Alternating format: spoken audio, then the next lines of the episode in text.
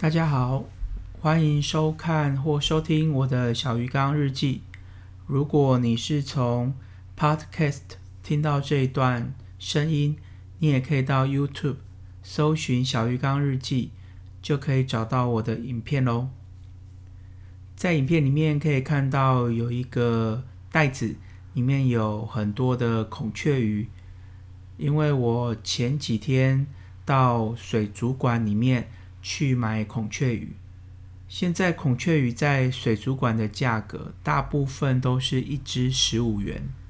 我看宜兰的跟台北的，还有其他的地方，应该是差不多，可能都说好了。有的孔雀鱼如果比较大量，可能也有一只十块的，或者是比较小只的。有人说比较大只、体型大的孔雀鱼。是东南亚养殖的，然后台湾的孔雀鱼就没有那么大只，这个我不确定。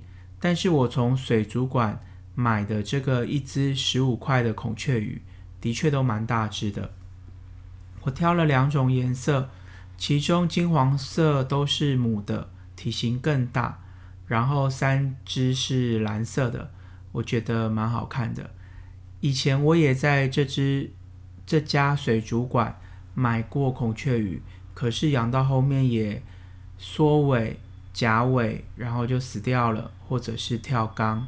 那这一次我又再买一次来试试看。水族馆的孔雀鱼现在在影片里面看起来很活泼嘛，然后在左下角还有一只黑金刚螺，因为原本我的黑金刚螺在前几集有讲，也阵亡了。但是我觉得我鱼缸的缸壁，它明显的有脏脏的，就像河藻。如果你在影片里面也看得到，左边它会有一点一点的。我想说不要用刷洗的，让黑金刚螺把它清干净。现在这一集想要跟大家聊的就是从水族馆买回来对温对水的方式。对温蛮多人都知道怎么做的，就是将袋子泡在鱼缸里面。然后大概保持二十到三十分钟，让水族馆的水的温度跟我鱼缸里面水的温度是一致的。另外我要讲的是兑水，我觉得这个也蛮重要的，因为水族馆水的 pH 值跟我们自己鱼缸水的酸碱值不一定一样，而且水族馆里面的水跟我们的鱼缸里面的水软硬度可能也不一样，反正就是差非常多。所以除了对温之外，我们还要将鱼只买回来的时候兑水。我在网络上查了很多兑水的方式，有很多写法都不一样。我自己常做的方式，跟大家说一下。如果以对温要三十分钟来计算，那我就会隔十分钟之后，从我的鱼缸里面捞一杯水，大概一百 CC 倒进水族馆的袋子里，然后二十分钟的时候再捞一杯水倒进去，三十分钟的时候再捞一杯水倒进去。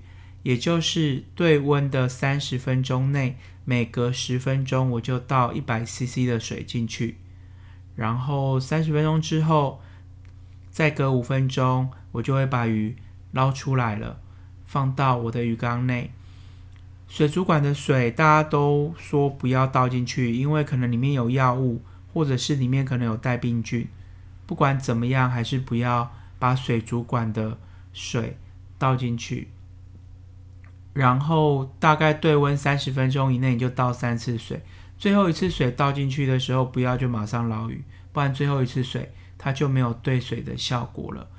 那另外，如果水族馆买回来的鱼，它的水已经装很多了，可以在对温兑水之前，先把水族馆里面的水大概倒掉一半，让里面就维持大概两三百 CC 的水就好了，不要维持太多。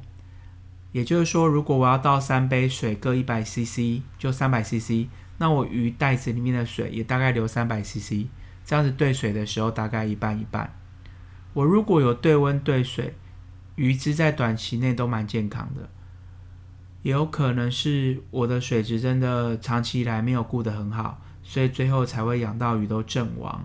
那也有人说，可能鱼本来就身体已经生病了，那可能在买回家之后，隔一个礼拜、两个礼拜，它才慢慢的出状况，这也有可能啊。